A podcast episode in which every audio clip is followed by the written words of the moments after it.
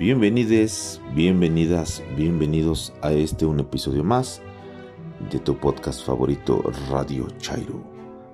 Reevolucionando la forma de hacer radio inteligente. Agradecemos como siempre sus comentarios, sugerencias e interacciones. En Twitter nos localizan en arroba Radio Chairo episodio 4 correspondiente al día lunes 1 de febrero de 2021. Ya febrero.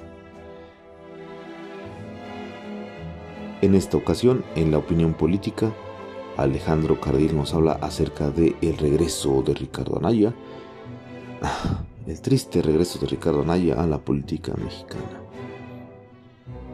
Más siniestro que presenta la nueva sección relatos clásicos de lo siniestro, que en esta ocasión nos trae La Máscara de la Muerte Roja, de Edgar Allan Poe, en voz de Karen Kiowa. Odio a los indiferentes, un texto del filósofo Antonio Gramsci, en voz de Oveja Eléctrica. En la sección de literatura, en la sección de literatura Gabriela nos trae el prólogo de la novela Fahrenheit 451 de Ray Bradbury y descubra cómo 9 dólares fueron suficientes para crear algo muy interesante.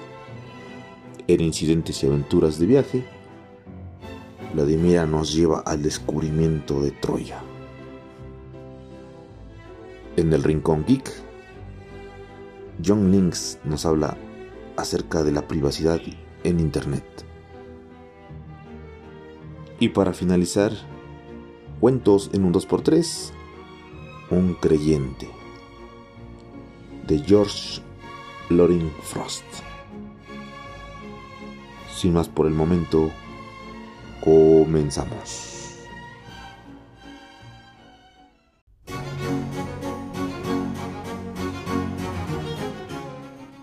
Buenos días, buenas tardes, buenas noches, podemitas de Radio Chairo.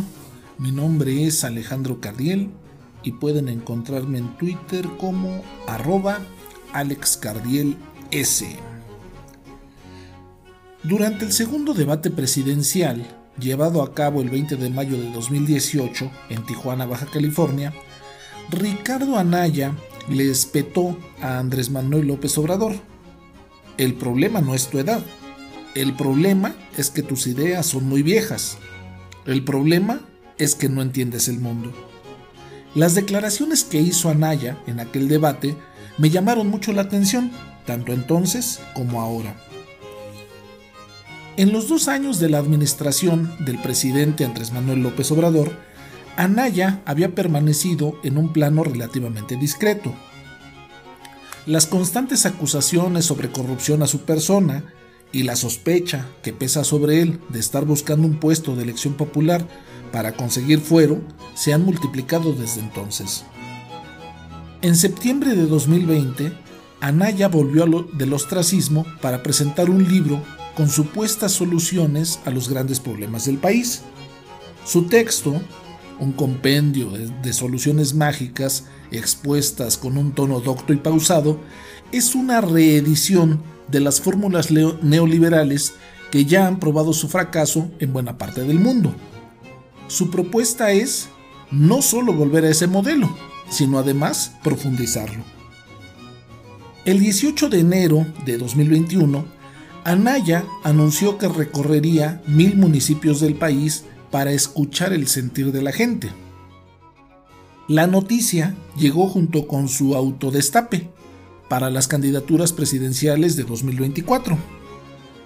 Llamó mucho la atención, para propios y extraños, su autonominación a la candidatura panista cuando es sabido que ese partido político está pasando por un mal momento y que tiene varios presidenciables que seguramente no tomaron con simpatía la declaración.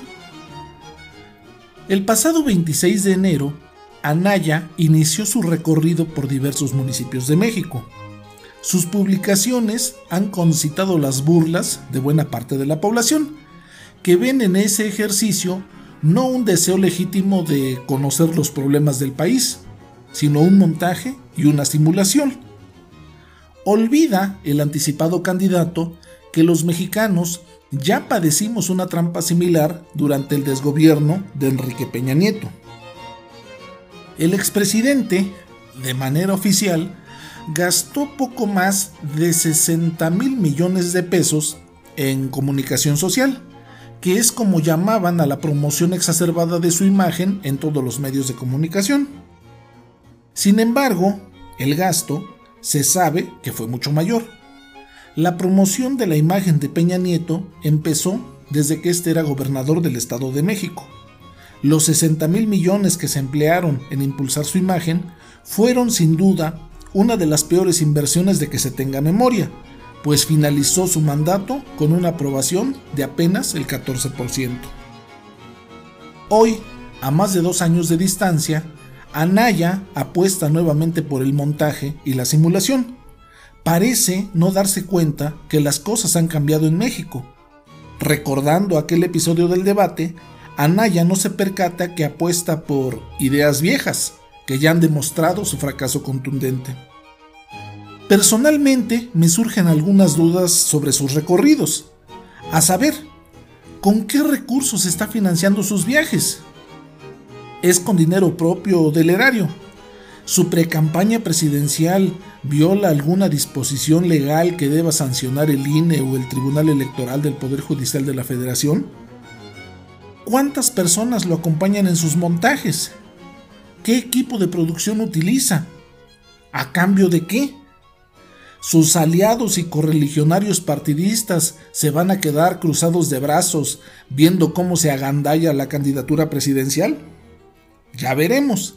Las elecciones aún están muy lejos.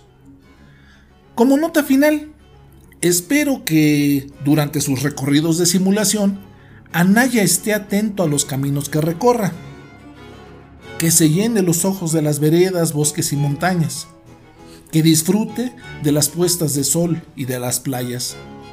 Deseo, sinceramente, que se deleite el paladar con todos los platillos del país, que conozca el México profundo que tanto desprecian antimexicanos como Jorge Castañeda o Gabriel Cuadri. Espero que recorra los sitios arqueológicos del país, que conozca sus procesiones, sus fiestas, su música y sus leyendas. Si lo alcanza la justicia, al menos estará en prisión con un bello recuerdo de nuestro hermoso país.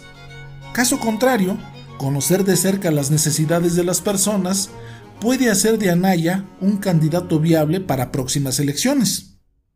Ya que se decidió por seguir los pasos del presidente, que no olvide que la tercera es la vencida. Nos vemos en el 2030.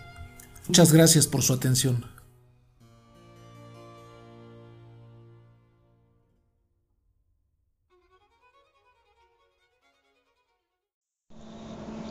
La máscara de la muerte roja.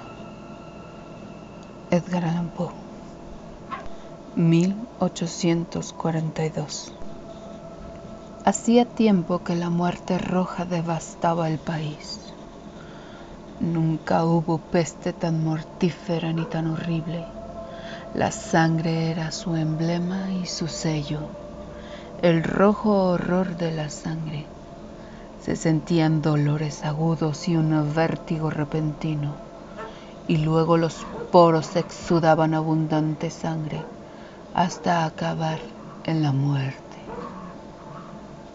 Las manchas escarlatas en el cuerpo y sobre todo en el rostro de la víctima eran el estigma de la peste, que le apartaban de toda ayuda y compasión de sus congéneres en media hora se cumplía todo el proceso, síntomas, evolución y término de la enfermedad. Pero el príncipe próspero era intrépido, feliz y sagaz. Con sus dominios ya medio despoblados, llamó un día a su presencia a un millar de amigos sanos y joviales de entre las damas y caballeros de su corte y con ellos se recluyó en el apartado retiro de una de sus abadías amuralladas. Era un conjunto de edificios amplio y magnífico, concebido por el gusto excéntrico, aunque majestuoso del propio príncipe. Lo rodeaba una alta y sólida muralla. La muralla tenía portones de hierro. Una vez dentro, los cortesanos se trajeron fraguas y enormes martillos y se soldaron los cerrojos decidieron que no hubiese modo alguno de entrar o salir. Si alguien de pronto se dejaba llevar por la desesperación o la locura, había abundancia de provisiones. Con tales precauciones, los cortesanos podían desafiar el contagio, que el mundo de fuera se ocupase de sí mismo. Había bufones, había trovadores, había bailarinas, había músicos, belleza, había vino. Dentro de todo eso, y también seguridad. Fuera estaba la muerte roja hacia el final del quinto o sexto mes de su encierro, y mientras la peste se cebaba con furia en el exterior, cuando el príncipe próspero ofreció a sus mil amigos un baile de máscara de rara vistosidad. Aquel baile fue un espectáculo voluptuoso, pero permítaseme hablar primero de los salones en que se celebró. Eran siete, todo un ámbito imperial.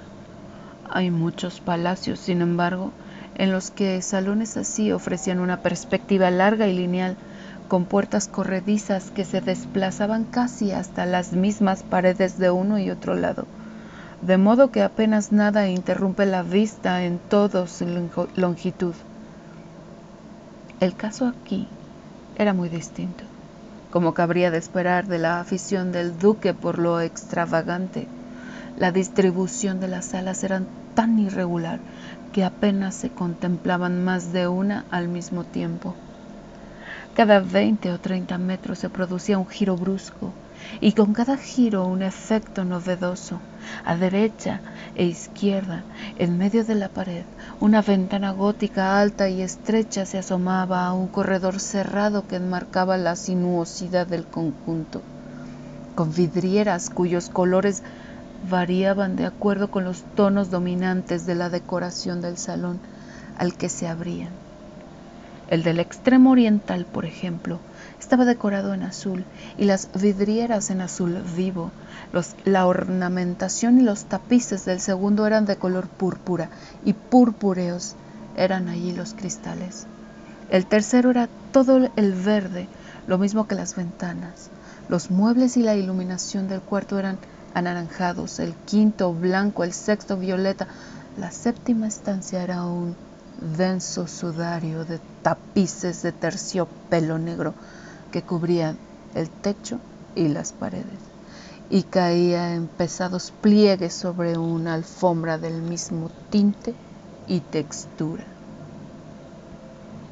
Pero solo en esa habitación el color de las ventanas difería del decorado. Las vidrieras eran aquí de un tono escarlata, un rojo oscuro de sangre. Ahora bien, en ninguna de las siete cámaras había lámparas o candelabro alguno. Entre la abundancia de adornos dorados que había por todas partes o que colgaban de los techos, no había luz ninguna que procediera de una lámpara o vela en todo el conjunto de habitaciones. Pero en el corredor que envolvía los salones había, frente a cada ventana, un pesado trípode con el brasero de fuego que, al proyectar su resplandor a través de vidrieras, inundaba de luz la estancia. Se producía así una profusión llamativa de formas fantásticas. Pero en la habitación negra o de poniente, el efecto del fuego a través de los cristales de sangre sobre los tapices negros resultaba de lo más siniestro y daba un aire tan irreal a los rostros de los que allí entraban que muy pocos se atrevían a dar siquiera un paso en aquella estancia. También era aquí donde se encontraba, contra el muro este, un gigantesco reloj de ébano.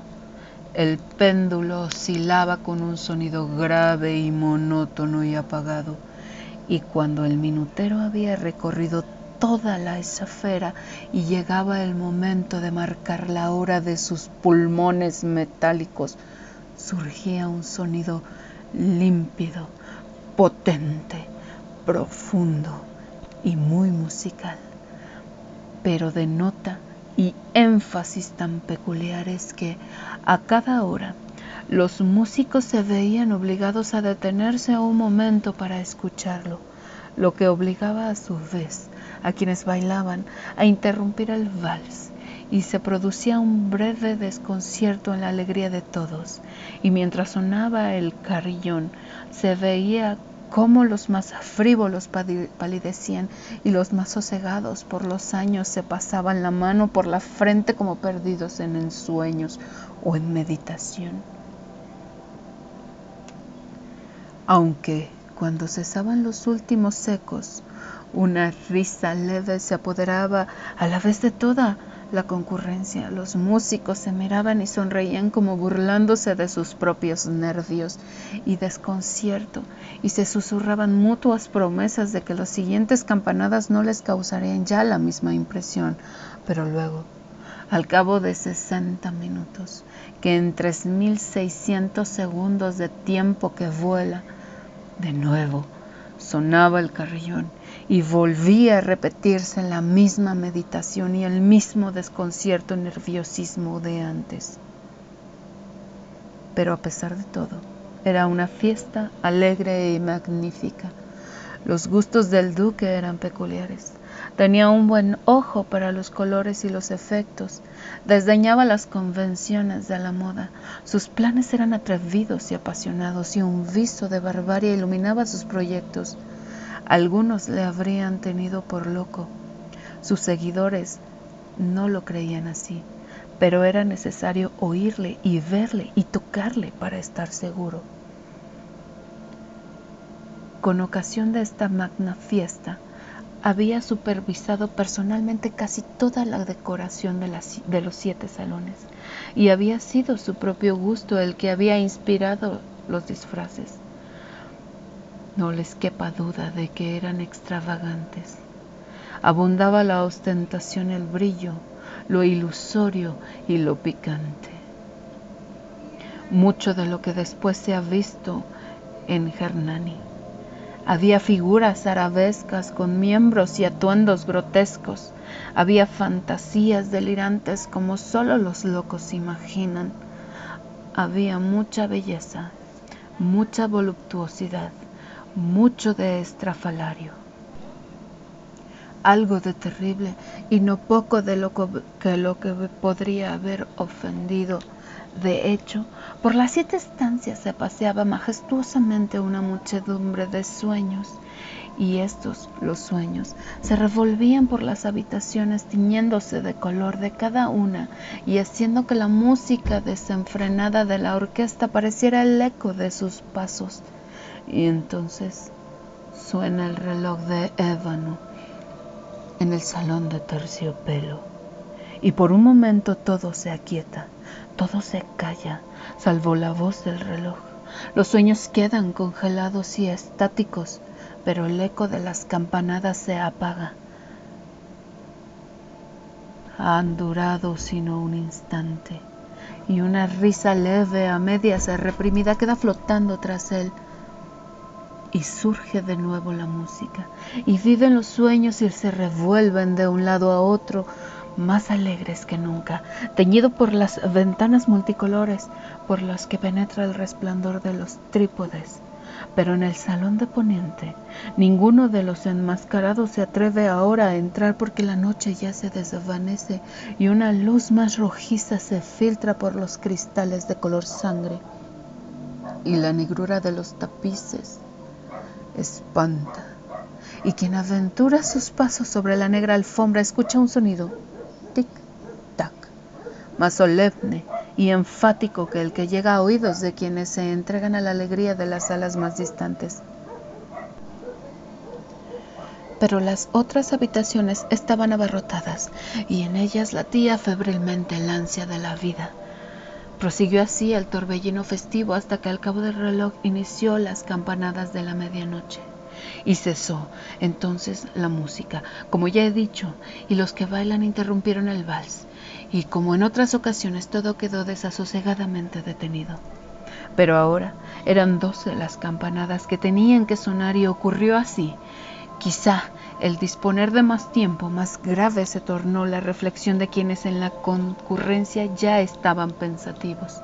Y también ocurrió así, quizás, que antes de que el último eco de la última campanada hubiera desaparecido en el silencio, muchos ya habían reparado en la presencia de una figura enmascarada que hasta entonces no había llamado la atención de nadie y de boca se extendió el rumor de esta nueva presencia, y al poco se alzó en toda la compañía un susurro, un murmullo de desaprobación y sorpresa, luego, por último, de terror, de horror y de asco. En una congregación fantasmagórica como la que he pintado, bien se puede suponer que ningún atuendo ordinario habría causado tal sensación. De hecho, esa noche la libertad de los disfraces era prácticamente ilimitada, pero la figura en cuestión habría rizado el rizo, superando incluso los límites del gusto permisivo del príncipe. Hay fibras que aún en el corazón de los más osados que no pueden tocarse sin que se emocionen hasta los casos perdidos para quienes la vida y la muerte son una misma broma. Creen que hay ciertos asuntos con los que no se puede bromear.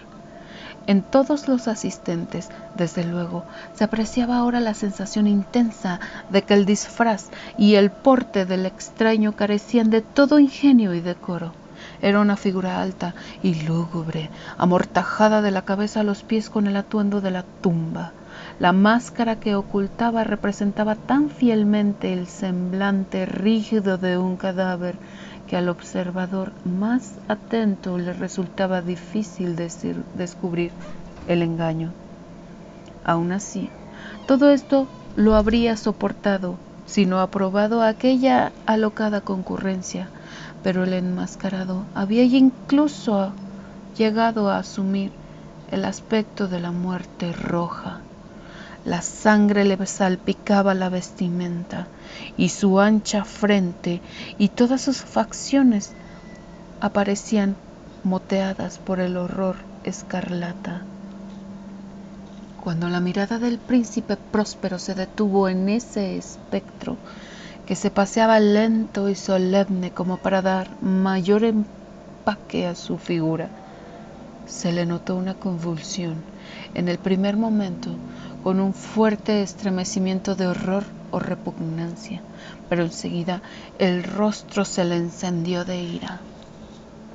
¿Quién se ha atrevido? preguntó con voz ronca a los, cortesanos que le acompañaban. ¿Quién se ha atrevido a insultarnos con esa burla blasfema?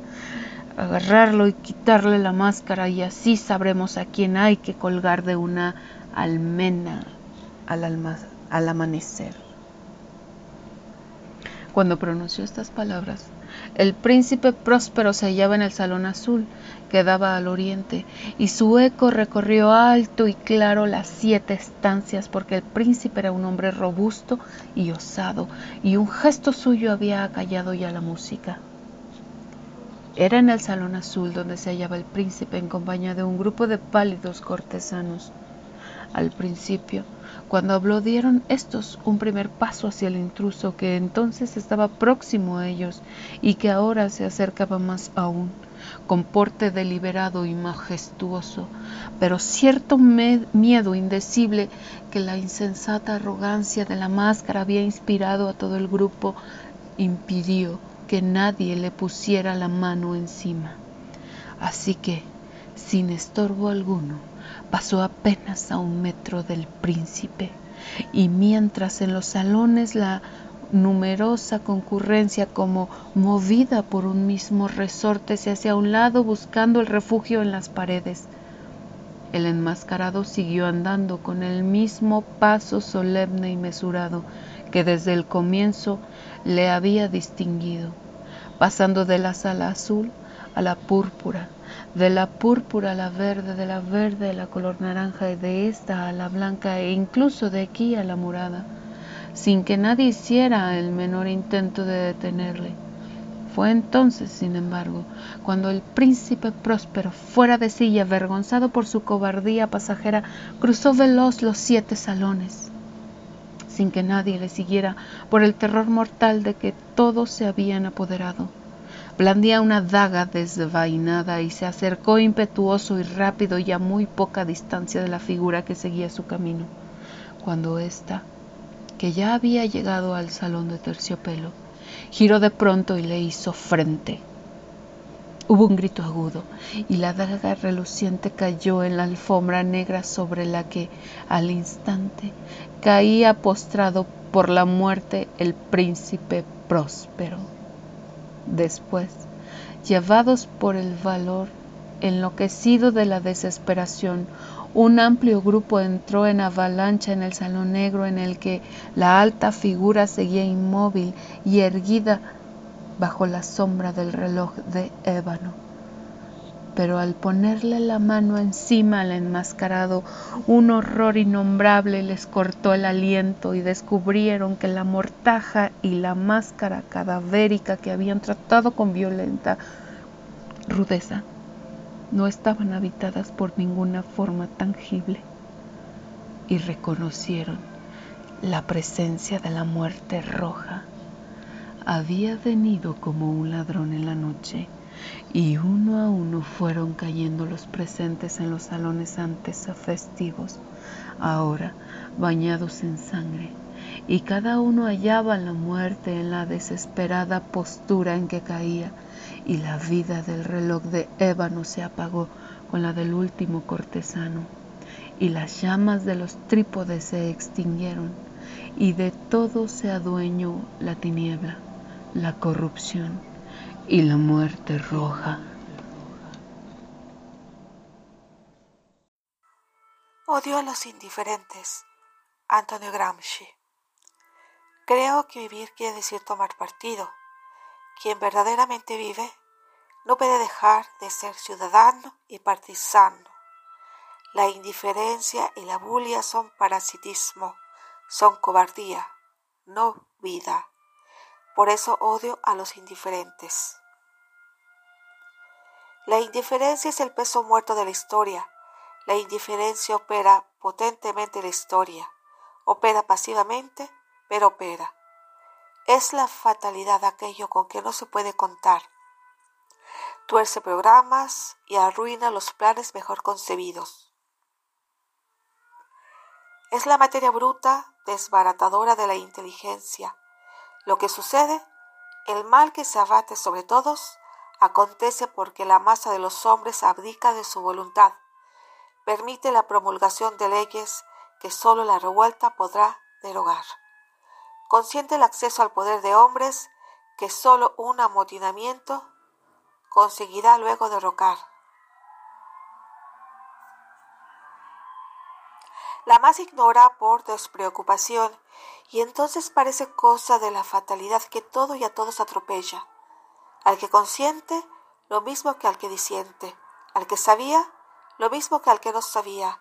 Al activo, lo mismo que al indiferente.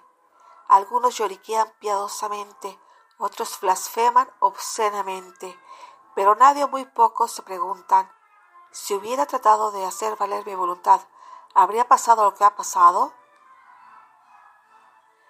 Odio a los indiferentes también por esto, porque me fastidia su lloriqueo de eternos inocentes.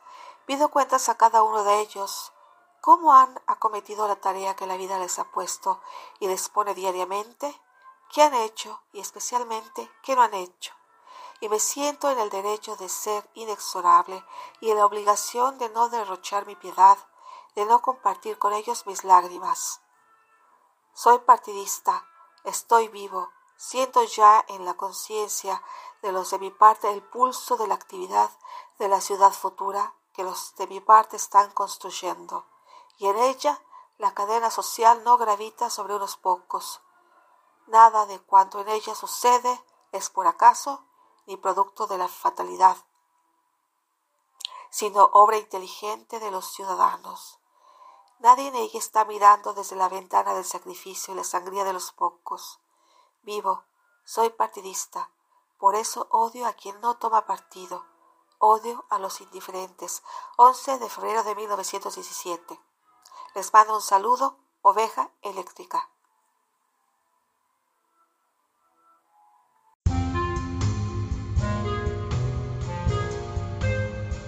Hola, mi nombre es Gabriela. Gaby para los cuates y no cuates. Mi Twitter es arroba con Y inicial, H después de la T y M final. Hoy voy a compartir con ustedes el prólogo de la novela Fahrenheit 451 de Ray Bradbury. Fuego brillante. Prólogo. Cinco pequeños brincos y luego un gran salto. Cinco petardos y luego una explosión. Eso describe poco más o menos la génesis de Fahrenheit 451. Cinco cuentos cortos, escritos durante un periodo de dos a tres años.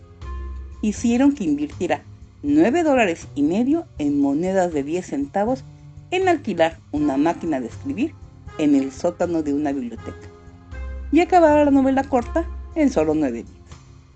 ¿Cómo es eso? Primero, los saltitos, los petardos, en un cuento corto, Bonfire, que nunca vendía ninguna revista.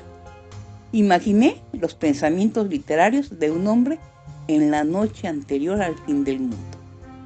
Escribí unos cuantos relatos parecidos hace unos 45 años, no como una predicción, sino como una advertencia, en ocasiones demasiado insistente. En Bonfire, mi héroe enumera sus grandes pasiones. Algunas dicen así. Lo que más molestaba a William Peterson era Shakespeare y Platón, y Aristóteles, y Jonathan Swift y William Faulkner, y los poemas de, bueno, Robert Frost quizá, y John Donne y Robert Herrick, todos arrojados a la hoguera. Después imaginó las cenizas, porque en eso se convertirían.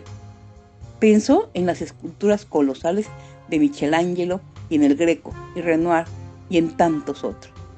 Mañana estarían todos muertos. Shakespeare y Frost, junto con Huxley, Picasso, Swift y Beethoven. Toda aquella extraordinaria biblioteca y el bastante común propietario. No mucho después de Bonfire, escribió un cuento más imaginativo, pienso, sobre el futuro próximo. Bright Phoenix, el patriota fanático local, amenaza al bibliotecario del pueblo a propósito de unos cuantos miles de libros condenados a la hoguera. Cuando los incendiarios llegan para rociar los volúmenes con querosén, el bibliotecario los invita a entrar y en lugar de defenderse, utiliza contra ellos armas bastante sutiles y absolutamente obvias. Mientras recorremos la biblioteca y encontramos a los lectores que la habitan, se hace evidente que detrás de los ojos y entre las orejas de todos hay más de lo que podría imaginarse. Mientras queman los libros en el césped del jardín de la biblioteca, el censor jefe toma café con el bibliotecario del pueblo y habla con un camarero del bar de enfrente que viene trayendo una jarra de humeante café. Hola, Kids, dije. Tiempo de brumas y frustración madura, dijo el camarero. Kids, dijo el censor jefe. No se llama Kids. Estúpido, dije. Este es un restaurante griego. ¿No es así, Platón? El camarero volvió a llenarme la taza. El pueblo tiene siempre algún campeón a quien enaltece por encima de todo. Esta, y no otra, es la raíz de la que nace un tirano. Al principio es un protector. Y más tarde, al salir del restaurante, Burns tropezó con un anciano que casi cayó al suelo. Lo agarró del brazo. Profesor Einstein, dije yo.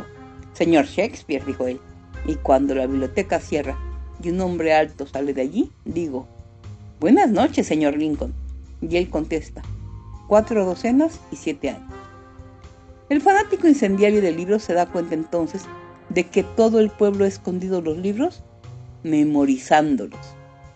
Hay libros por todas partes, escondidos en la cabeza de la gente. El hombre se vuelve loco y la historia termina. Para ser seguida por otras historias similares. The Exiles, que trata de los personajes de los libros de Oz y Tarzán y Alicia, y de los personajes de los extraños cuentos escritos por Hawthorne y Poe, exiliados todos en Marte. Uno por uno, estos fantasmas se desvanecen y vuelan hacia una muerte definitiva, cuando en la Tierra arden los últimos libros. En Usher H, mi héroe reúne en una casa de Marte a todos los incendiarios de libros, esas almas tristes que creen que la fantasía es perjudicial para la mente. Los hace bailar en el baile de disfraces de la muerte roja y los ahoga a todos en una laguna negra, mientras la segunda casa Usher se hunde en un abismo insondable. Ahora, el quinto brinco, antes del gran salto, hace unos 42 años, año más o año menos, un escritor amigo mío y yo íbamos paseando y charlando por Wilshire, Los Ángeles, cuando un coche de policía se detuvo y un agente salió y nos preguntó qué estábamos haciendo. Poniendo un pie delante del otro, le contesté sabiendo. Esa no era la respuesta apropiada. El policía repitió la pregunta. Engreído respondí, respirando el aire, hablando, conversando, paseando. El oficial frunció el, frunció el ceño. Me expliqué. Es lo lógico que nos haya abordado. Si hubiéramos querido asaltar a alguien o robar en una tienda, habríamos conducido hasta aquí. Habríamos asaltado o robado y nos habríamos ido en coche. Como usted puede ver, no tenemos coche, solo nuestros pies. Paseando, ¿eh? dijo el oficial. ¿Solo paseando? Asentí y esperé a que la evidente verdad le entrara al fin en la cabeza. Bien, dijo el oficial, pero que no se repita. Y el coche patrulla se alejó. Atrapado por este encuentro al estilo de Alicia en el País de las Maravillas, corrí a casa a escribir El peatón, que hablaba de un tiempo futuro en el que estaba prohibido caminar y los peatones eran tratados como criminales. El relato fue rechazado por todas las revistas del país y acabó en el Reporter, la espléndida revista política de Max Ascol. Doy gracias a Dios por el encuentro con el coche patrulla. La curiosa pregunta, mis respuestas estúpidas, porque si no hubiera escrito El peatón, no habría podido sacar a mi criminal paseante nocturno para otro trabajo en la ciudad, unos meses más tarde. Cuando lo hice, lo que empezó como una prueba de asociación de palabras e, o ideas, se convirtió en una novela de 25.000 palabras, titulada The Fireman, que me costó mucho vender, pues era la época del Comité de Investigaciones de Actividades Antiamericanas, aunque mucho antes de que Joseph McCarthy saliera a escena con Bobby Kennedy al alcance de la mano para organizar nuevas pesquisas. En la sala de mecanografía, en el sótano de la biblioteca, gasté la fortuna de 9 dólares y medio en monedas de 10 centavos. Compré tiempo y espacio junto con una docena de estudiantes sentados ante otras tantas máquinas de escribir. Era relativamente pobre en 1950 y no podía permitirme una oficina. Un mediodía, vagabundeando por el campus de la UCLA, me llegó el sonido de un tecleo desde las profundidades y fui a investigar. Con un grito de alegría, descubrí que en efecto había una sala de mecanografía, con máquinas de escribir de alquiler, donde por 10 centavos la media hora uno podía sentarse y crear sin necesidad de tener una oficina decente. Me senté y tres horas después advertí que me había atrapado una idea. Pequeña al principio, pero de proporciones gigantescas hacia el final. El concepto era tan absorbente que esa tarde me fue difícil salir del sótano de la biblioteca y tomar el autobús de vuelta a la realidad. Mi casa, mi mujer y nuestra pequeña hija. No puedo explicarles qué excitante aventura fue.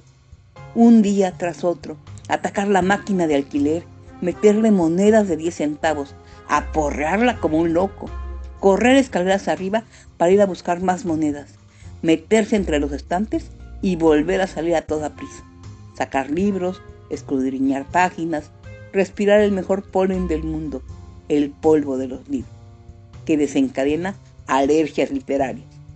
Luego, correr de vuelta abajo con el sonrojo del enamorado, habiendo encontrado una cita aquí, otra allá, que metería o embutiría en mi mito en gestación. Yo estaba como el héroe de Melville, enloquecido por la locura. No podía detenerme. Yo no escribí Fahrenheit 451. Él me escribió a mí. Había una circulación continua de energía que salía de la página y me entraba por los ojos y recorría mi sistema nervioso antes de salirme por las manos. La máquina de escribir y yo éramos hermanos y meses, unidos por las puntas de los dedos. Fue un triunfo especial porque yo llevaba escribiendo relatos cortos desde los 12 años, en el colegio, y después pensando siempre que quizá nunca me atrevería a saltar al abismo de una novela. Aquí pues estaba mi primer intento de salto, sin paracaídas, a una nueva forma. Con un entusiasmo desmedido a causa de mis carreras por la biblioteca, oliendo las encuadernaciones y saboreando las tintas, pronto descubrí, como he explicado antes, que nadie quería The Fireman. Fue rechazado por todas las revistas y finalmente fue publicado por la revista Galaxy, cuyo editor, Horace Gold, era más valiente que la mayoría de aquellos tiempos. ¿Qué despertó mi inspiración? ¿Fue necesario todo un sistema de raíces de influencia? Sí, que me impulsaran a tirarme de cabeza a la máquina de escribir y a salir chorreando de hipérboles, metáforas y símiles sobre fuego, imprentas y papiros? Por supuesto. Hitler había quemado libros en Alemania en 1934. Se hablaba de los cerilleros y esqueros de Stanley. Y además, mucho antes, hubo una casa de brujas en Salem en 1680, en la que mi diez veces tatarabuela, Mary Bradbury, fue condenada pero escapó a la hoguera. Y sobre todo fue mi formación romántica en la mitología romana, griega y egipcia que empezó cuando yo tenía tres años. Sí, cuando yo tenía tres años. Tres. Sacaron a Tut de su tumba y lo mostraron en el suplemento semanal de los periódicos envuelto en toda una panoplia de oro. Y me pregunté, ¿qué sería aquello? Y se lo pregunté a mis padres. De modo que era inevitable que acabara oyendo o leyendo sobre los tres incendios de la Biblioteca de Alejandría dos accidentales y el otro intencionado. Tenía nueve años cuando me enteré y me eché a llorar. Porque, como niño extraño, yo ya era habitante de los altos áticos y los sótanos encantados de la biblioteca Carnegie de Waukegan, Illinois. Puesto que he empezado, continuaré. A los 8, 9, 12 y 14 años, no había nada más emocionante para mí que correr a la biblioteca cada lunes por la noche. Mi hermano siempre delante para llegar primero. Una vez dentro, la vieja bibliotecaria, siempre fueron viejas en mi niñez, sopesaba el peso de los libros que yo llevaba y mi propio peso. Y desaprobando la desigualdad, más libros que cual chico, me dejaba correr de vuelta a casa donde yo la mía y pasaba las páginas.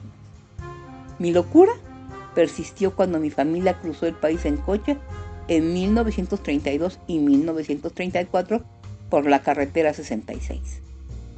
En cuanto nuestro viejo Buick se detenía, yo salía del coche y caminaba hacia la biblioteca más cercana, donde tenían que vivir otros tarzanes, otros TikToks, otras bellas y bestias que yo no conocía. Cuando salí de la escuela secundaria, no tenía dinero para ir a la universidad Vendí periódicos en una esquina durante tres años y me encerraba en la biblioteca del centro tres o cuatro días a la semana. Y a menudo escribí cuentos cortos en docenas de esos pequeños tacos de papel que hay repartidos por las bibliotecas, como un servicio para los lectores. Emergí de la biblioteca a los 28 años. Años más tarde, durante una conferencia en una universidad, habiendo oído de mi total inmersión en la literatura, el decano de la facultad me obsequió con birrete, toga y un diploma como graduado de la biblioteca. Con la certeza de que estaría solo y necesitando ampliar mi formación, incorporé a mi vida de profesor de poesía y a mi profesora de narrativa breve de la Escuela Secundaria de Los Ángeles. Esta última, Jemet Johnson, murió a los 90 años, hace solo unos años, no mucho después de informarse sobre mis hábitos de lectura.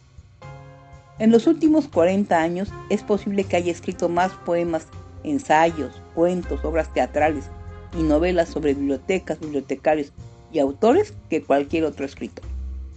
He escrito poemas como Emily Dickinson, Where Are You, Herman Mill, Call Your Name, Last Night in His Sleep y otros reivindicando a Emily y el señor Poe como mis padres.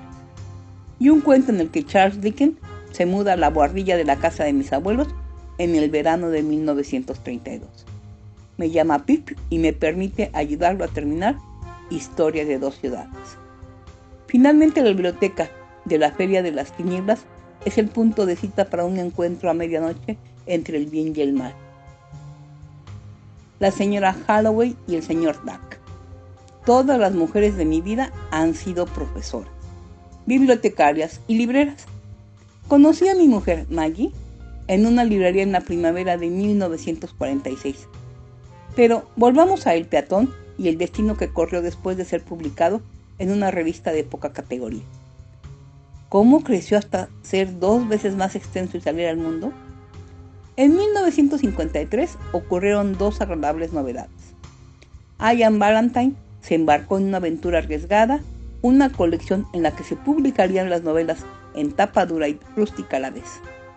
Valentine vio en Fahrenheit 451 las cualidades de una novela decente si yo añadía otras 25.000 palabras a las primeras 25.000. ¿Podía hacerse? Al recordar mi inversión en monedas de 10 centavos y mi galopante ir y venir por las escaleras de la biblioteca de UCLA a la sala de mecanografía, temí volver a reencender el libro y reconocer los personajes. Yo soy un escritor apasionado, no intelectual, lo que quiere decir que mis personajes tienen que adelantarse a mí para vivir la historia. Si mi intelecto los alcanza demasiado pronto, toda la aventura puede quedar empantanada en la duda y en innumerables juegos mentales. La mejor respuesta fue fijar una fecha y pedirle a Stanley Kaufman, mi editor de Valentine, que viniera a la costa en agosto. Eso aseguraría, pensé, que en este libro Lázaro se levantara de entre los muertos.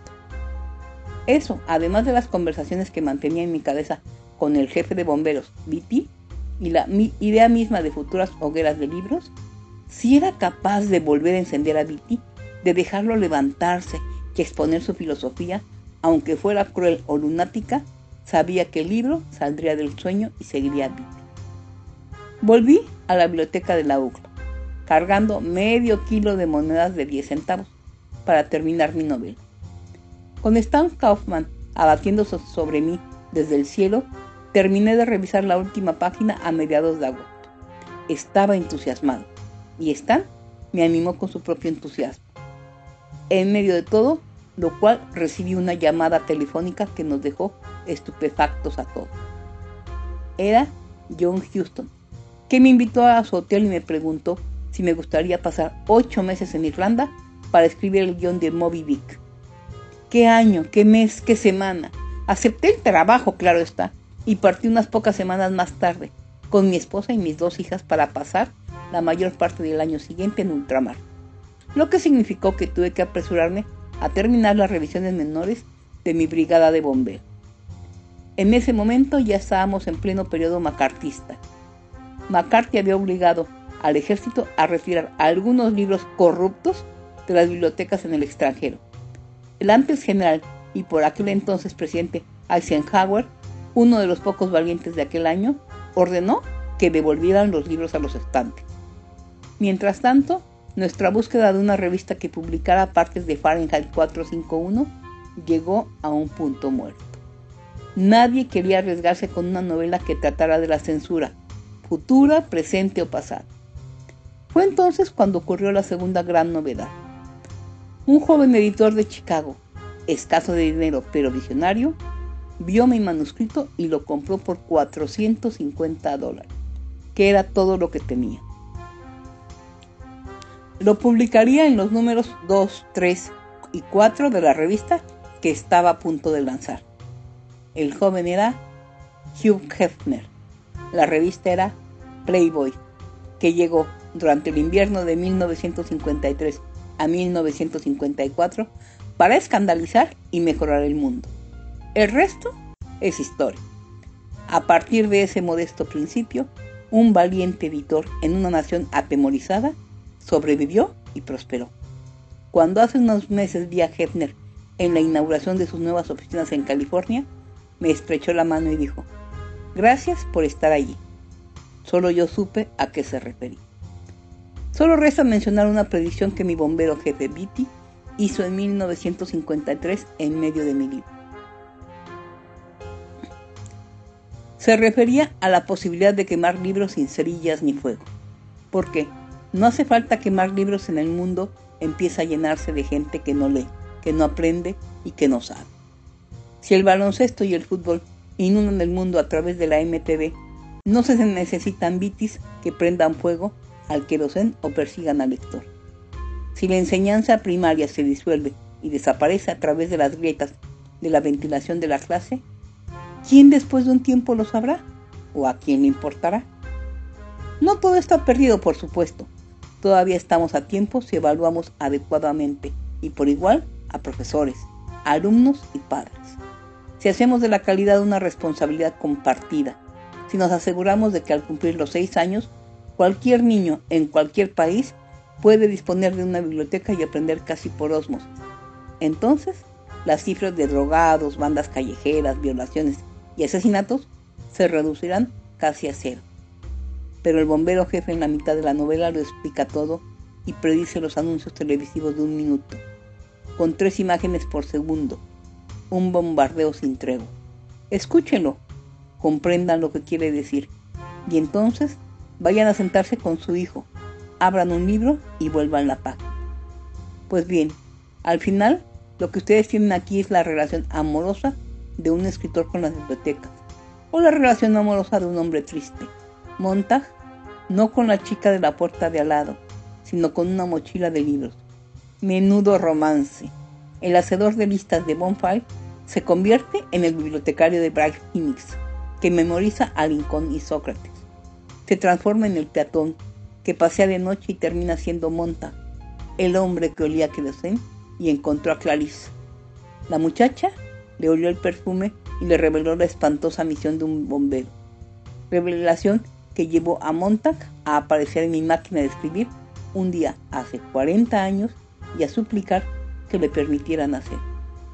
Ve, dije a Montag, metiendo otra moneda en la máquina, y vive tu vida, cambiándola mientras vives. Yo te seguiré. Montag corrió, yo fui detrás. Esta es la novela de Montag. Le agradezco que lo escribiera para mí. Prefacio de Ray Bradbury, febrero de 1993. Si tienen alguna recomendación o sugerencia, envíenla y trataré de complacerlo. Gracias.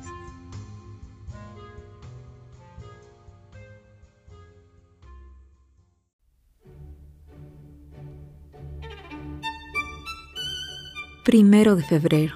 El tiempo no corre, vuela. Hace apenas algunas semanas iniciábamos año y hoy estamos comenzando el segundo mes de 2021. En ocasiones pareciera que el tiempo pasa tan rápido que es necesario detenerlo un poco e incluso regresar al pasado. Y en esto del pasado, arqueólogos y escritores pueden ayudar. Soy Vladimira Palma, en Twitter arroba Vlad Palma, y para esta entrega de incidentes y aventuras de viaje, nos trasladaremos de la mano no de un arqueólogo, sino de un periodista y escritor a vivir aventuras a través de su obra. C. W. Seram, seudónimo de Kurt Wilhelm Marek, fue un periodista alemán quien también se dedicó a algo que nos hace falta en el presente, la divulgación del trabajo arqueológico. En su obra dioses, tumbas y sabios, narra las aventuras de los arqueólogos en Grecia, Egipto y Mesopotamia. Sus palabras acercaron a muchos jóvenes a estudiar arqueología. Y cómo no, en las primeras páginas de su obra narra de manera cautivadora el descubrimiento de Troya por Heinrich Schliemann.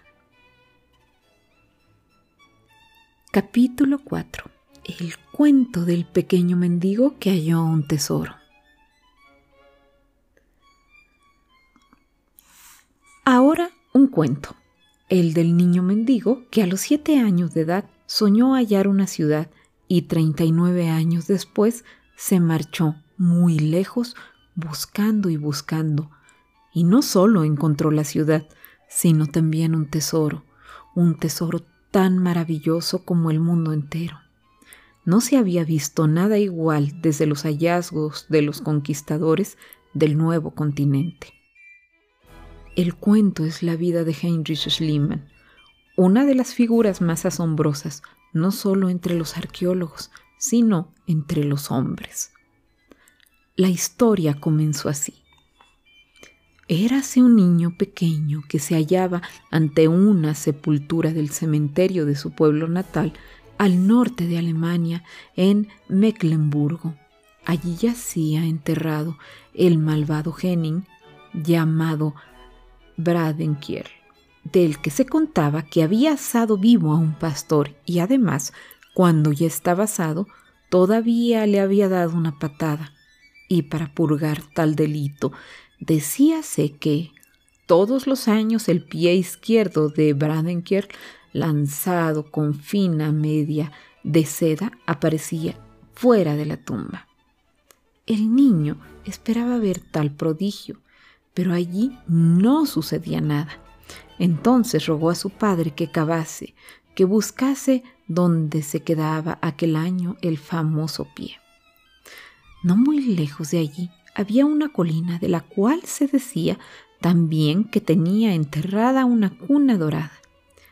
El sacristán y su madrina se lo habían dicho, y el niño preguntó al padre, un pastor pobre y mal vestido, Ya que no tienes dinero, ¿Por qué no desenterramos la cuna? El padre explicaba al niño muchos cuentos y leyendas. Le contaba también, cual viejo humanista, la lucha de los héroes de Homero, de Paris y Helena, de Aquiles y de Héctor, de la fuerte Troya, incendiada y destruida. En la Navidad del año 1829 le regaló la Historia Universal Ilustrada, donde había una lámina en la que se veía a Eneas llevando a su hijo de la mano y a su anciano padre en su espalda, mientras huían del castillo ardiendo. El niño contemplaba aquella lámina y observaba los recios muros y la gigantesca puerta Esea. ¿Así era Troya? El padre asentía con la cabeza. ¿Y todo esto se ha destruido? ¿Destruido completamente? y nadie sabe dónde está emplazada. Cierto, contestaba el padre. No lo creo, comentaba el niño Heinrich Schliemann. Cuando sea mayor, yo hallaré Troya y encontraré el tesoro del rey. Y el padre se reía. Esto no es ningún cuento, ni siquiera es una biografía sentimentalmente novelada, como suelen fabricarse cuando los hombres llegan a ser famosos. Lo de Schliemann se proponía hacer a los siete años, se convirtió en realidad. Todavía a los 61 de edad, cuando ya era un excavador mundialmente famoso, pensaba si no tendría que examinar la tumba del malvado Henning, una vez que por azar volvió a su pueblo nativo. Y en el prólogo de su libro sobre Itaca escribía, en el año 1832, a los 10 años, regalé a mi padre con motivo de la Navidad una composición sobre los acontecimientos principales de la guerra de Troya y las aventuras de Ulises y Agamenón, sin sospechar aún que 36 años después ofrecería al público todo un tratado sobre el mismo tema.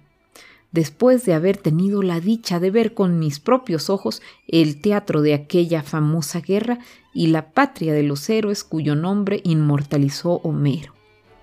Las primeras impresiones que recibe un niño le quedan grabadas para toda la vida.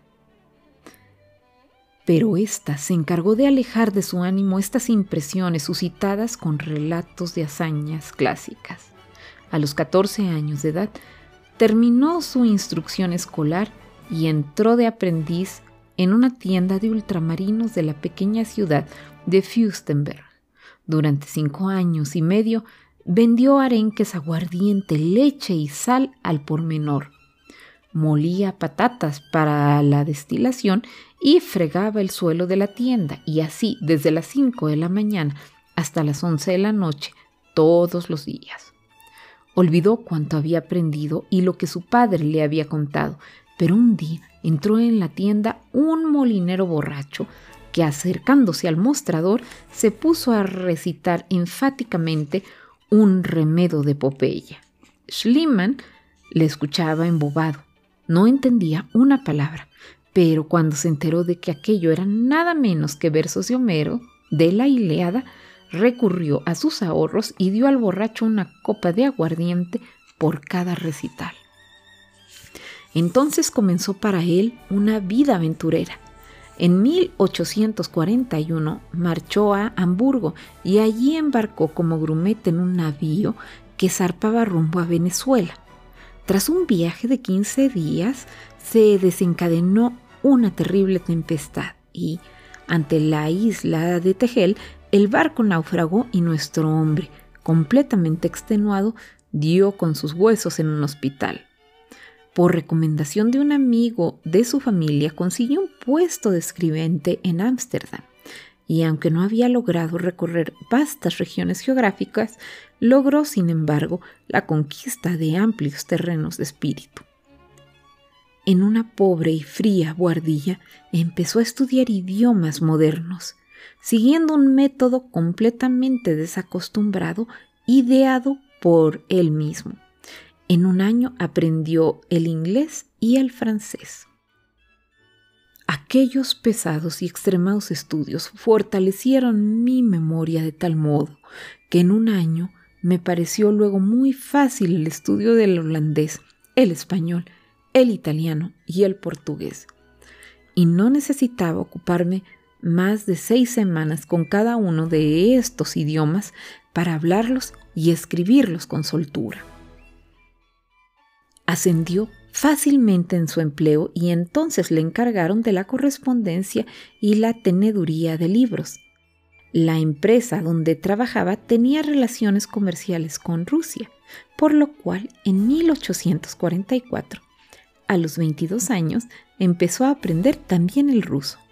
Nadie en Ámsterdam hablaba entonces aquel idioma tan difícil, y lo único que pudo hallar para tal estudio fue una vieja gramática, un diccionario y una mala traducción del telémaco.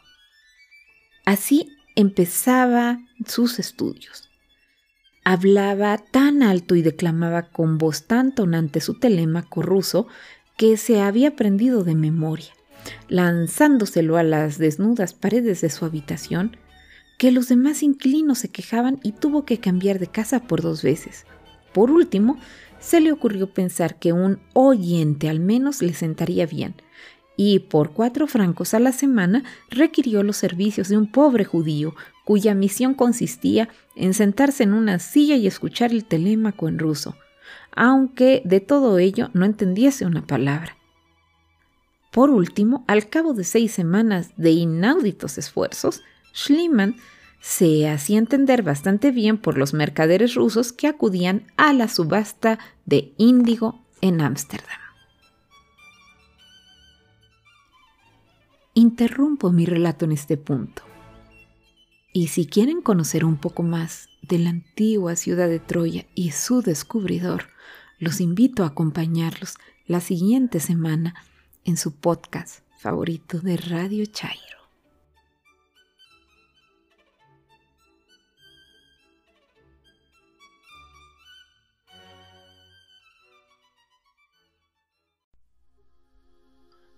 ¿Qué tal? Sean ustedes bienvenidos nuevamente a la sección geek de Radio Chairo. El día de hoy vamos a hablar sobre buscadores alternativos para Internet y presentamos DuckDuckGo. ¿Qué es DuckDuckGo? Es un motor de búsqueda centrado en la privacidad que lleva años creciendo como una sólida alternativa a buscadores como Google o Bing. Sobre todo, una alternativa para todos aquellos que no quieran ser rastreados y quieran maximizar la privacidad cuando buscan cosas en Internet. ¿Qué es y cómo funciona DuckDuckGo? DuckDuckGo es un motor de búsqueda alternativo. Un motor de búsqueda son los buscadores que utilizas en tus páginas web o directamente en tu navegador si lo tienes configurado. Google es un motor de búsqueda y DuckDuckGo es otro alternativo que no tiene tantos recursos, pero que durante los últimos años no ha parado de crecer y ha superado miles de millones de búsqueda y más ahora con los temas de privacidad. El gran punto fuerte de DuckDuckGo frente a las principales alternativas de estos sectores es que se centra en ofrecer la mayor capacidad de privacidad posible a sus usuarios. Esto quiere decir que no van recopilando información tuya cuando haces las búsquedas, lo que hace que no se te personalicen los resultados de las búsquedas dependiendo de tu historial o tus preferencias. Esto quiere decir que cuando tú buscas algo en este motor, los resultados que se te muestran han sido obtenidos de dos maneras. Por una parte, DuckDuckGo tiene su propio rastreador llamado DuckDuckBot, examina Internet recopilando páginas web, pero por otra parte también obtiene resultados de cerca de 400 fuentes diferentes, incluyendo buscadores como Bing, Yahoo y Wikipedia. Y nos preguntamos, ¿y si no recopila tus datos? ¿Cómo gana dinero? ¿Cómo se mantiene? Pues tan sencillo como sirviendo anuncios a través de las redes de publicidad de Microsoft o Yahoo además de un sistema de marketing afiliado y asociaciones con empresas como Amazon o eBay. Muestra algunas publicidades en tus búsquedas, aunque lo hace sin rastrearte, o hace que los anuncios sean confusos para provocar que hagas clic en ellos. Es algo viable teniendo en cuenta que es un motor mantenido por un equipo relativamente pequeño. ¿Qué es la diferencia de Google? DuckDuckGo tiene algunas diferencias bastante importantes si se le compara con otros buscadores como que acabo de mencionar.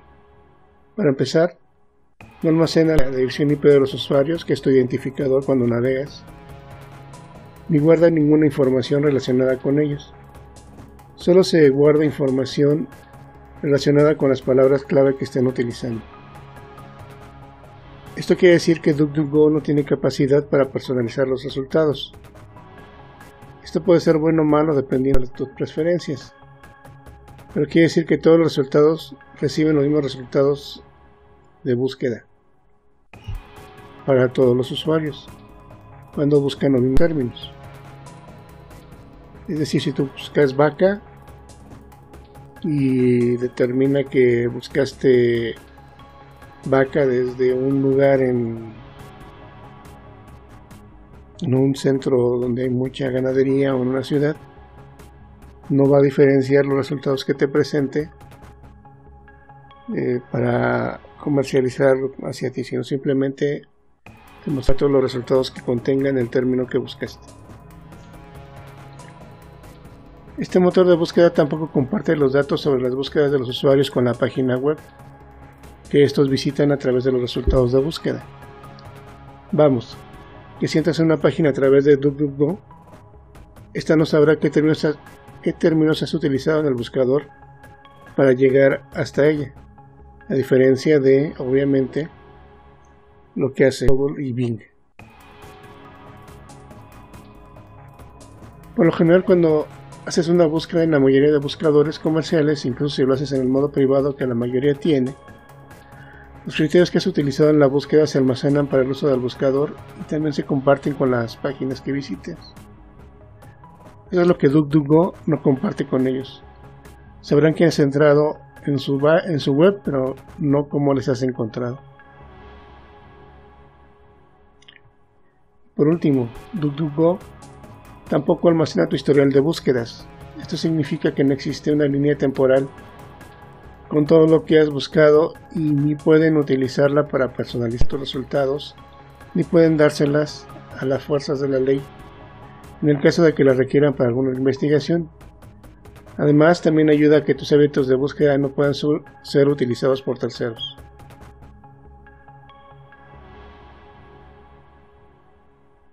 Pues bien, esto es lo que quería comentarles hoy y presentarles. Espero que les agrade. Eh, la liga para entrar a DuckDuckGo eh, va a estar en el timeline de Radio Chairo. Hay una aplicación también para teléfonos celulares que sirve también como un navegador privado. Como siempre, es importante cuidar nuestra privacidad y les recomendamos tener y prestar especial atención en los sitios que visitemos. Tengo una excelente jornada. Este ha sido John Nix desde el Rincón Geek de Radio Chairo. Hasta la próxima.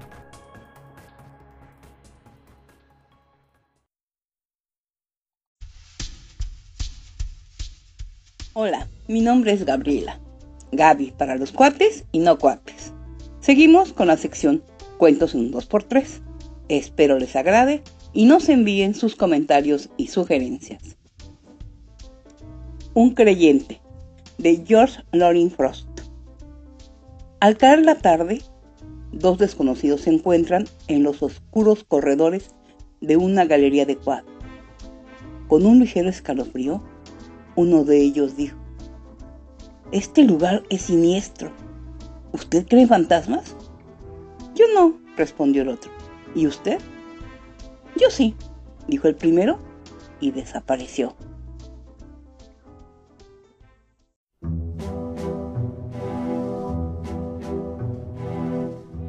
Muchas gracias por sintonizarnos. Esto fue todo por este episodio. Espero que el contenido haya sido de su total agrado. Esperando que tengamos noticias suyas eh, en arroba Radio Chairo, en Twitter por supuesto. Excelente inicio de semana, un fuerte abrazo a todos. Mi recomendación personal, hagan el amor y no la guerra. Hasta la próxima.